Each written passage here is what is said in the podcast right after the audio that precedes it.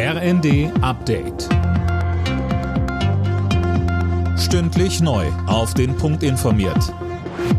Ich bin Mia Hehn. Guten Abend.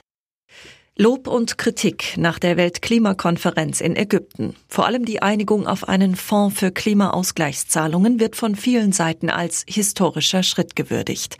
Mehr von Eileen Schallhorn. Industriestaaten sollen in den Topf einzahlen, damit arme Länder, die unter Dürren, Überschwemmungen oder anderen Klimaschäden leiden, die Folgen abfedern können. Ob China, das ja mit Abstand am meisten CO2 verursacht, damit macht und wie viel überhaupt eingezahlt werden soll, ist noch unklar. Der WWF spricht von einem Durchbruch bei der Behandlung von Symptomen. Die Umweltschützer, aber etwa auch UN-Generalsekretär Guterres beklagen, dass es keine Einigung zum schrittweisen Ausstieg aus den fossilen Energien gab. Nach der Weltklimakonferenz in Ägypten hat die Bundesregierung entschlossene Klimaschutzmaßnahmen versprochen.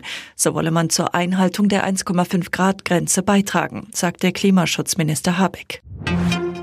Der Streit über das Bürgergeld wird nach Einschätzung der Union nicht so schnell beigelegt.